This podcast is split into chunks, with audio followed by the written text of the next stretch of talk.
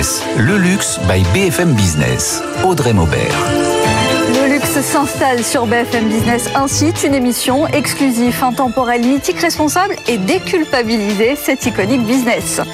Histoire de famille dans Iconic Business, une passion pour le diamant qui en moins de 20 ans est à l'origine d'une des plus belles réussites de la joaillerie contemporaine, Messica. Sa fondatrice et directrice artistique, Valérie Messica, est avec nous.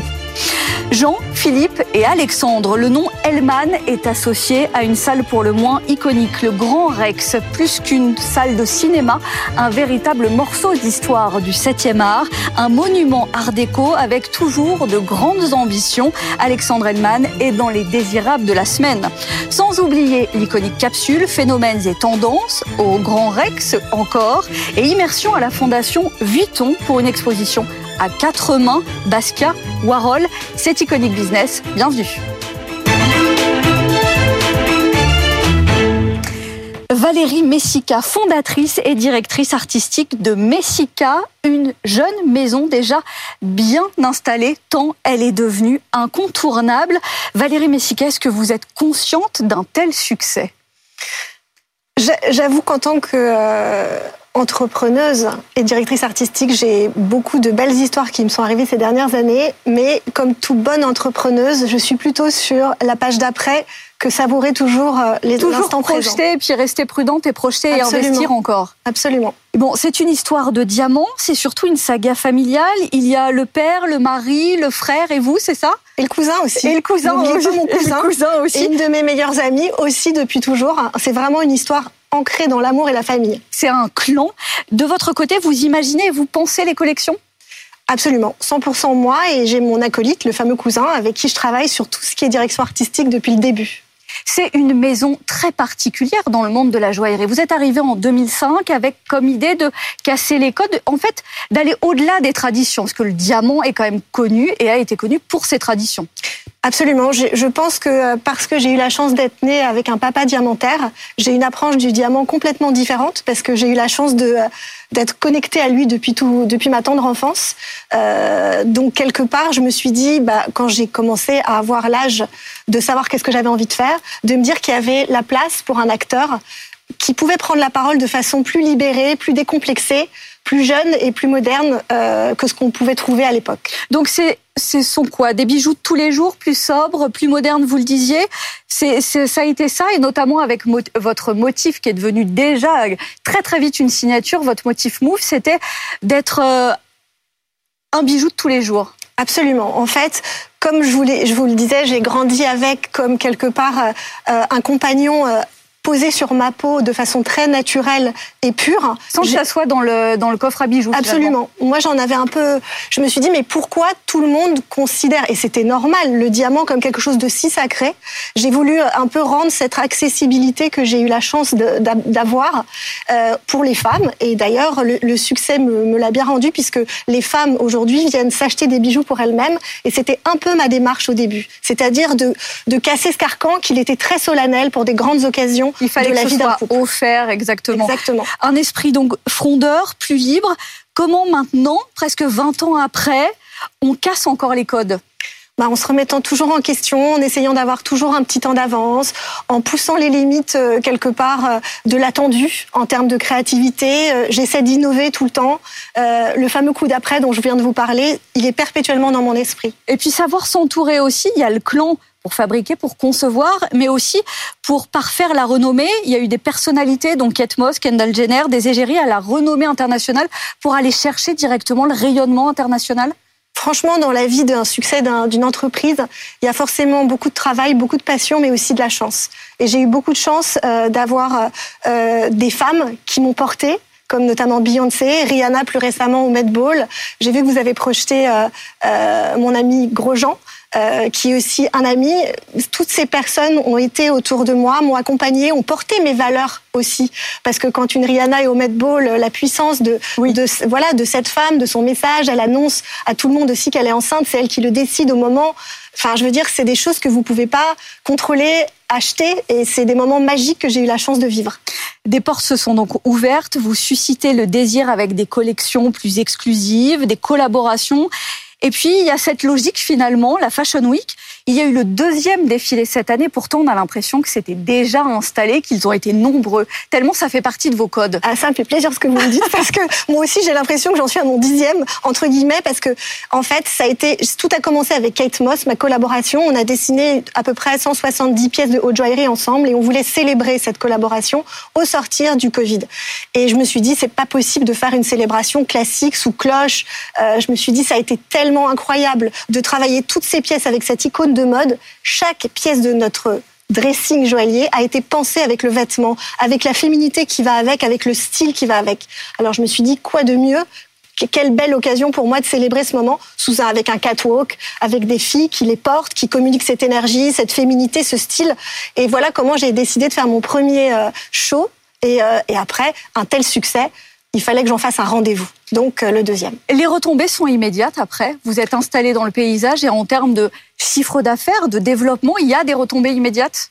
Oui, il y a des retombées, oui, en termes d'image, c'est certain. En termes de vente, les choses prennent plus de temps quand il s'agit de pièces chères, mais mmh. définitivement, je peux vous dire que euh, effectivement, il y a des retombées, c'est évident. Ça veut dire que votre gamme de prix, elle s'étend de quoi? De euh, une, quelques centaines d'euros à des prix Oui, en fait, au début, j'ai lancé en, ayant comme secteur en, comme segment pardon de prix 500 5000 euros mhm. parce que mon idée c'était quelque part de rentrer en compétition avec la mode, les accessoires de mode de luxe mhm. évidemment, euh, des chaussures, des sacs à main. Euh, après, au fur et à mesure, j'ai grandi, j'ai mûri, j'ai pris confiance et je me suis dit, grâce à l'accès avec mon père à des pierres exceptionnelles, je me suis tentée à l'exercice de la haute joaillerie. Donc aujourd'hui, euh, on a fait des pièces qui vont, plus, qui vont jusqu'à plusieurs milliers d'euros avec ce, euh, cette expérience Messica qui a intégré la fédération de la haute couture et de la mode au même titre que Dior, Bulgarie, Chaumet. On parle de savoir-faire et de territoire. Ça a été le Graal pour vous, c'est juste la continuité, c'est juste une carte en plus. C'est une carte en plus dont je suis très fière, vous avez raison, euh, d'avoir quelque part ce, cette legacy, ce tampon, euh, qu'on quelque part je pensais même pas pouvoir acquérir en si peu de temps. Euh, mais comme je vous ai dit, on continue, on continue. Des grands noms, on va en parler euh, encore, des grands noms à la Fondation Vuitton. On parle dans Iconic Business aujourd'hui d'une expo à quatre mains, Basquiat et Warhol. C'est un reportage d'Eva Jaco. Je me trouve devant African Mask, la toile la plus grande de l'exposition. Ici, près de 70 toiles sur les 160 réalisées euh, par Andy Warhol et Jean-Michel Basquiat entre 1983 euh, et 85 sont exposées sur quatre niveaux dans de euh, vastes espaces, laissant parler d'elles-mêmes des toiles parfois gigantesques comme celle que l'on voit derrière moi. Alors cette réunion entre les deux artistes prend des airs de collab et on le voit d'ailleurs sur l'affiche de l'exposition où euh, cette étoile noire a été remplacée euh, par ce sigle en X et c'était peut-être déjà le cas à l'époque où euh, Bruno Bischofberger, le galeriste, a fait se rencontrer ces deux artistes. Oui, exactement. En 1982, le 4 octobre, euh, Bruno Bischofberger présente Jean-Michel Basquiat à Andy Warhol sans savoir que c'est le début d'une collaboration qui va euh, durer un petit peu plus de deux ans. Et justement, juste derrière moi, vous avez une œuvre qui s'intitule Dos Cabezas, réalisée euh, par Jean-Michel Basquiat et qui vient marquer cette, rencontre entre les deux artistes puisque lors de cette rencontre, des Polaroids sont pris d'eux-mêmes et Jean-Michel Basquiat, à partir d'un de ces Polaroids, va réaliser ce double portrait d'Andy Warhol et Jean-Michel Basquiat, le début d'une amitié euh, très forte entre ces deux artistes. Au fil de, leur, de leurs œuvres, on voit une confusion euh, de leurs styles euh, respectifs qui se mélangent, la sérigraphie, le collage, la peinture. quelle est l'œuvre la plus significative? Alors en réalité, il y en a plusieurs et je vous propose de me suivre en Galerie 5 pour découvrir ça ensemble. Alors ici, on se trouve dans la salle dédiée à la série euh, General Electric. Quel est le procédé utilisé euh, par Warhol? Alors c'est très intéressant parce que dans cette salle, euh, on va retrouver des œuvres où justement, comme vous le disiez, on a cette confusion de styles. Andy Warhol, qu'on connaît pour ses portraits, pour ses sérigraphies ici, va se remettre à la peinture, tandis que Jean-Michel Basquiat, parfois, va, quant à lui, utiliser la sérigraphie. Alors à présent, on vient de monter d'un étage où l'œuvre se fait plus politique. Ici, dans cette salle, qu'est-ce qu'on voit derrière nous? Alors, vous vous trouvez face à une des œuvres les plus fortes de cette exposition, euh, qui est constituée de 10 sacs de frappes sur lesquels Andy Warhol a peint le visage du Christ et également euh, Jean-Michel Basquiat a plusieurs fois répété l'inscription Judge. On a une œuvre ici très politique qui traite à la fois de l'émergence du sida dans les années 80, mais aussi de toute cette violence et ce racisme présent à New York dans ces années-là. L'œuvre de Basquiat continue de fasciner et de vivre 36 ans après sa mort.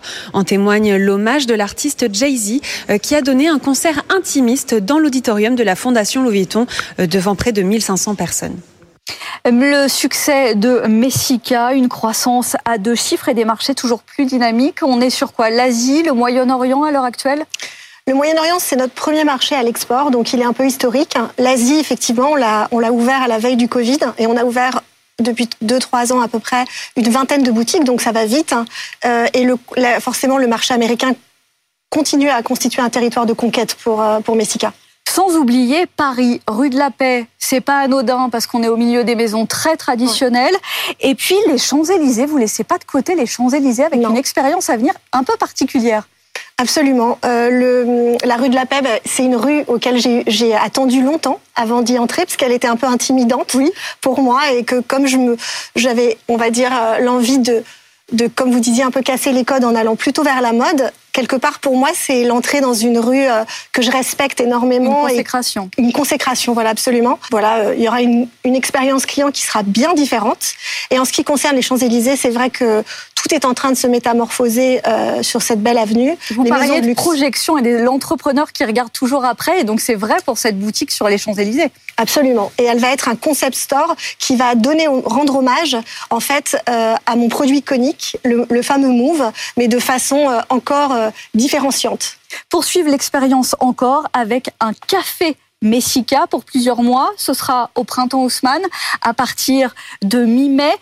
C'est l'occasion d'utiliser la force de la marque, mais de pousser jusqu'au bout l'ambiance de Messica ça, j'avoue que c'était quelque chose qui m'a été difficile de refuser quand on nous l'a proposé il y a quelques mois.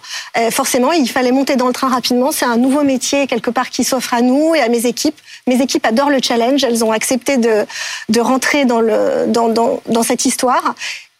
Quelque part, c'est une suite logique. Le luxe, c'est de l'expérience, c'est du rêve et c'est euh, de l'art de vivre. Donc là, on est vraiment dans nos, dans nos chaussures. L'art de vivre justement avec cette diversification du luxe, l'inspiration, l'identité prolongée, cette ambiance, ça a vraiment le vent en poupe, Nathan Cocampo, car il y a bien une tendance hein, là. Oui, la tendance est bien là et se renforce partout dans le monde ces dernières années. Prada a par exemple dévoilé un nouvel espace au cœur du grand magasin Rhodes à Londres. Entouré des codes de la marque, les clients dégustent spécialités italiennes et cocktails à base de spritz. Autre exemple avec Breitling, l'horloger aviateur, qui vient d'ouvrir un café et un premier restaurant, Breitling Kitchen à Séoul, une cuisine gastronomique qui juxtapose son nouveau magasin de 750 mètres carrés. Enfin, Paul Smith réinvente le café vert au printemps Haussmann à Paris. Là aussi, on retrouve évidemment les codes de la maison et ses rayures iconiques, tout en dégustant des spécialités anglaises. On parle d'une diversification, mais en fait, ça fait des décennies déjà que ça a été engagé. Oui, Audrey. Giorgio Armani a été un des pionniers en la matière avec l'inauguration d'Emporio Armani Café à Paris en 1998. Depuis, une vingtaine d'établissements de la marque ont ouvert dans le monde entier. Objectif, faire rayonner l'image de marque. Les maisons de luxe ne se limitent plus à la vente de leurs produits traditionnels et créent des nouvelles sources de revenus. Mais surtout, elles fidélisent leurs clients avec ces établissements bien souvent situés à proximité de leur magasin. Une diversité qui fonctionne aussi par le soin apporté à la qualité des expériences proposées. Le restaurant parisien Armani a reçu une étoile au guide Michelin et dans sa nouvelle adresse, Messica collabore avec le chef renommé Juan Arbeles. Exactement, rendez-vous mi-mai. Merci Nathan Cocampo. À l'heure du débat sur la durabilité cette fois et de l'impact environnemental, diamant naturel coûte que coûte ou diamant de synthèse peut-être? Diamant naturel. En ce qui me concerne, euh, la magie pour moi de ce métier, la magie de cette pierre, c'est qu'elle date de milliers d'années, qu'elle est fabriquée par euh, le cœur de la terre. Et, euh, et j'ai du mal à aujourd'hui penser être capable de faire du, du diamant de laboratoire même si je respecte que la place pour tout le monde. Chaque semaine dans Iconic Business, les iconiques de l'invité. Ce que le luxe est pour Valérie Messica, la quintessence de l'élégance, un smoking Saint-Laurent aussi pour la dualité. C'est un peu à l'image de votre maison finalement. Je m'en suis rendu compte effectivement que euh, pour moi le smoking euh, de Monsieur Saint-Laurent quelque part c'est cette espèce d'élégance à la française intemporelle qui est la dualité entre le masculin et le féminin comme vous le dites si bien euh, et j'ai aussi j'essaie d'apporter ça dans mes créations je, je trouve qu'il a aussi mis la, comment dirais-je l'élégance féminine dans un costume d'homme, mais tout en y amenant le confort.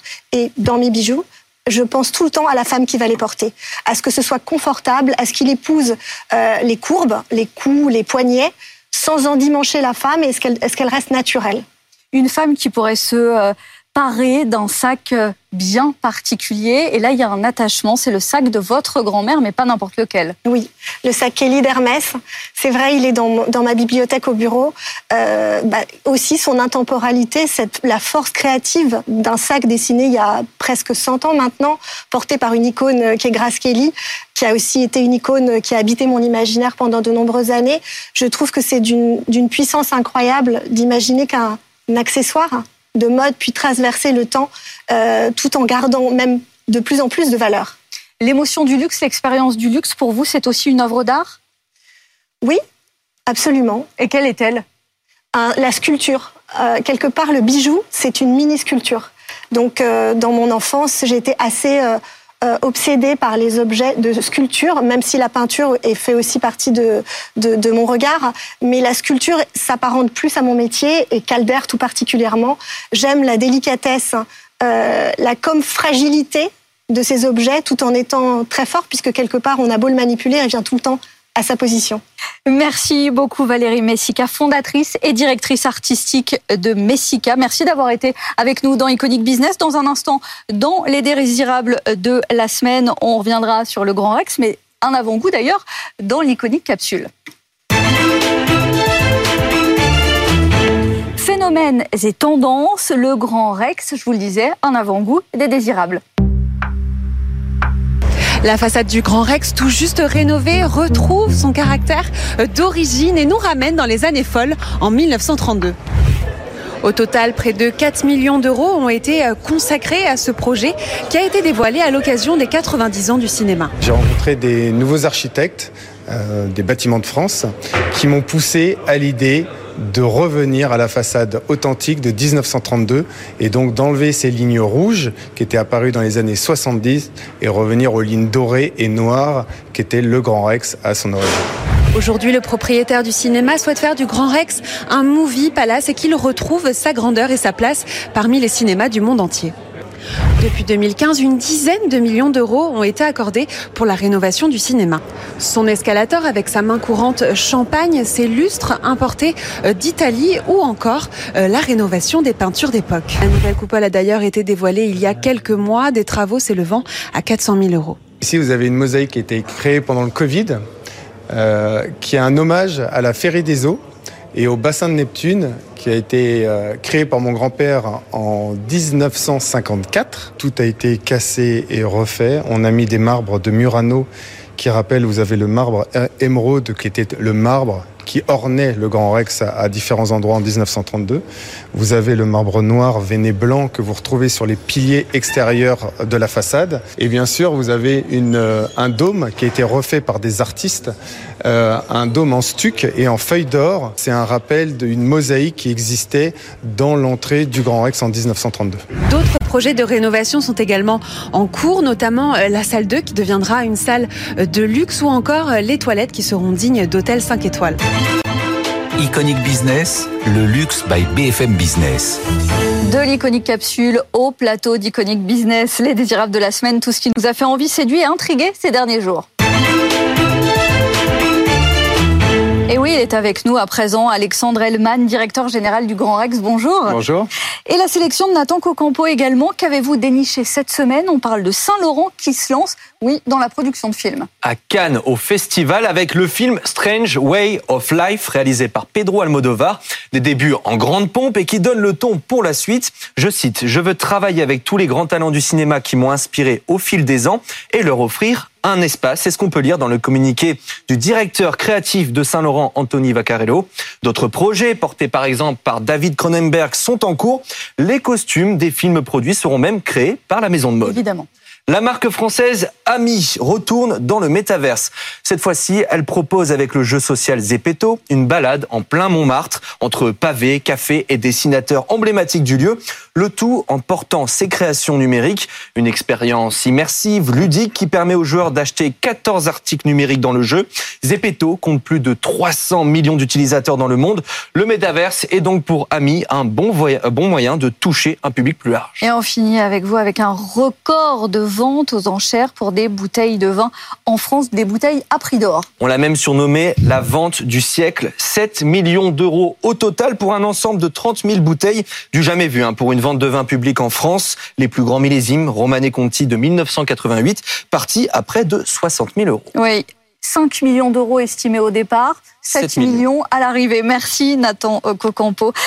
On retrouve euh, sur Iconic Business sur ce plateau Alexandre Elman, directeur général du Grand Rex. Aujourd'hui, on a beaucoup parlé de transmission, d'héritage. C'est vrai aussi avec vous. Vous êtes l'héritier d'un passé assez lourd quand même qu'il faut euh, rénover, euh, réhabiliter.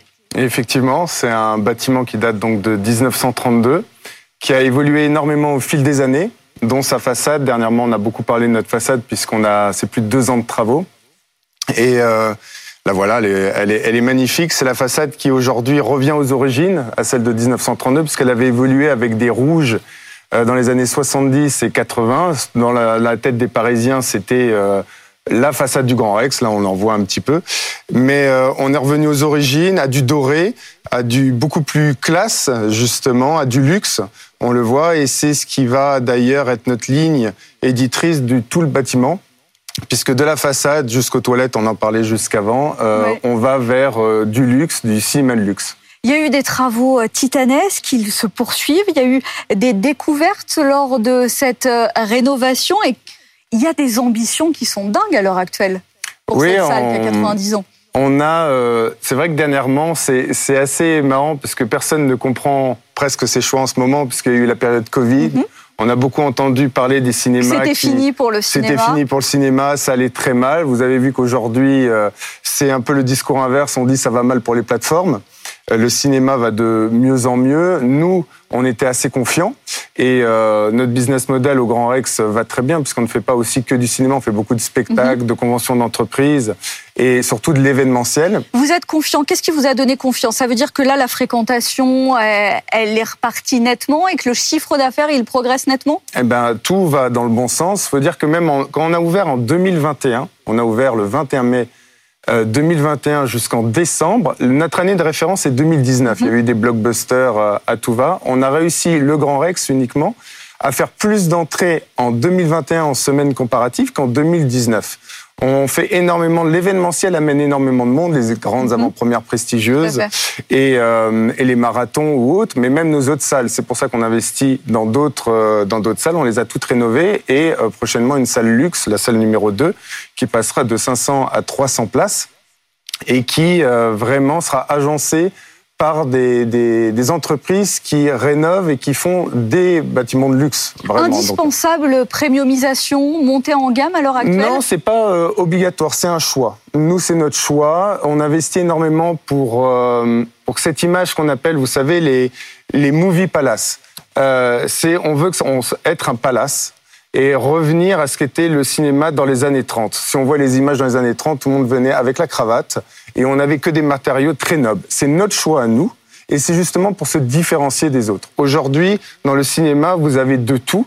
Vous avez du cinéma à bas prix, vous avez du cinéma cher. On sait que chez nos concurrents comme Pathé, tout le monde en parle, ils vont dans le premium, ils vont dans des, dans des salles de cinéma où on peut s'allonger, etc. Mais vous avez tous les autres concurrents qui ont leur style et qui veulent et qui se définissent. Nous, on va vers le luxe, c'est notre choix.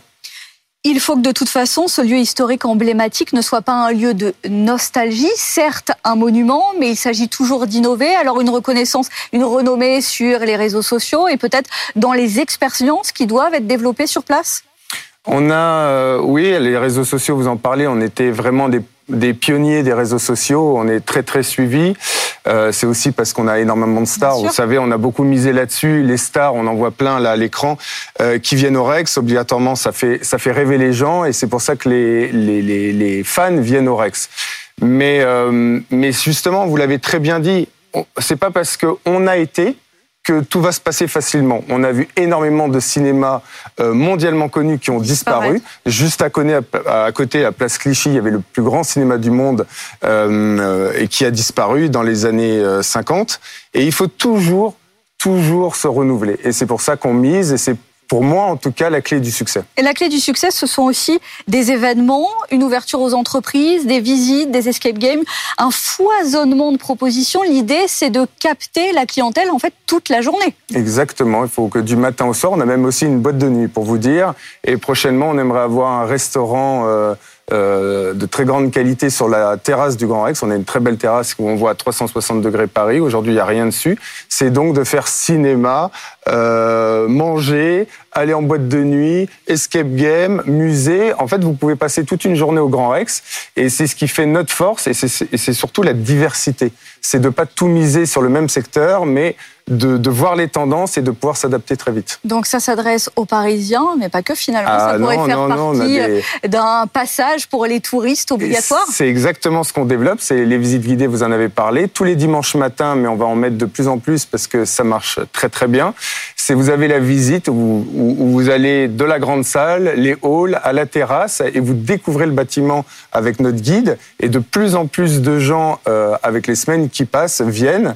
Et donc on ouvre de plus en plus de parce que c'est un bâtiment magnifique et qui a une grande histoire. 90 ans d'histoire. Est-ce que vous avez une date, un moment marquant en tête? C'est très dur ça. Hein. Ça c'est il y en a tellement. Alors pour moi ou pour le bâtiment? Pour vous. Pour moi, euh, il, y en a, il, y en a, tellement. Moi c'est surtout des avant-premières. Moi je travaille là-bas depuis 2007.